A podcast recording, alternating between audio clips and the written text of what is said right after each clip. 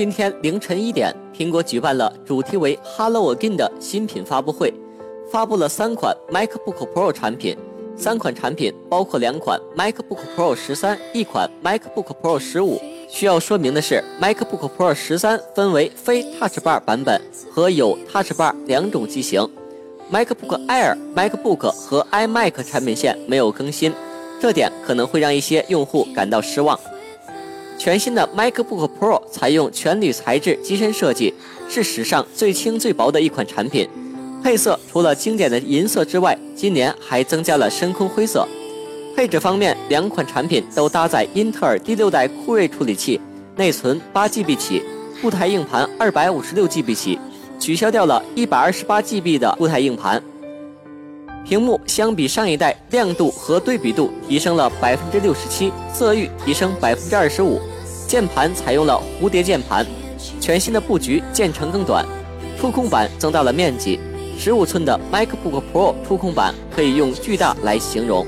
普通版本今天就可以发货，而采用 Touch Bar 的 MacBook Pro 需要等两到三周。苹果新加入的 Touch Bar 触控条可以根据使用的应用调整对应的功能，比如说使用 Message 触控条会自动显示一些 emoji 表情。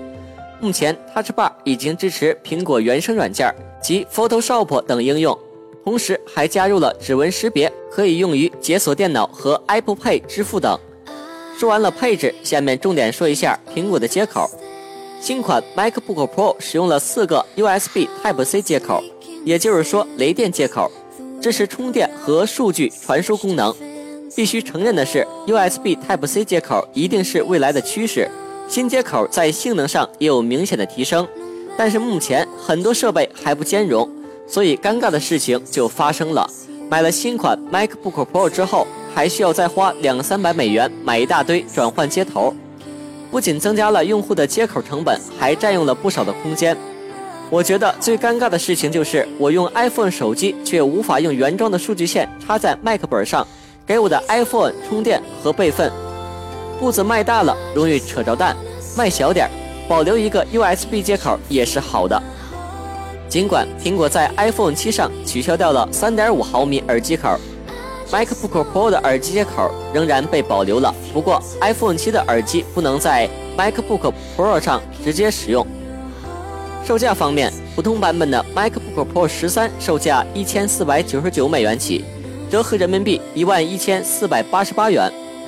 采用 Touch Bar 设计的 MacBook Pro 十三售价为一千七百九十九美元起，折合人民币一万三千八百八十八元；采用 Touch Bar 设计的 MacBook Pro 十五售价为两千三百九十九美元起。这样的价格可能配得上新款 MacBook Pro 的性能，但却满足不了人们四年的等待。没有一款新品推出，最后的话题总是会落在值不值得买这个问题上。这个话题，我的建议是对价格不在乎、追求高性能或者想要尝尝鲜的朋友，可以考虑入手一个。毕竟配置、性能摆在那里。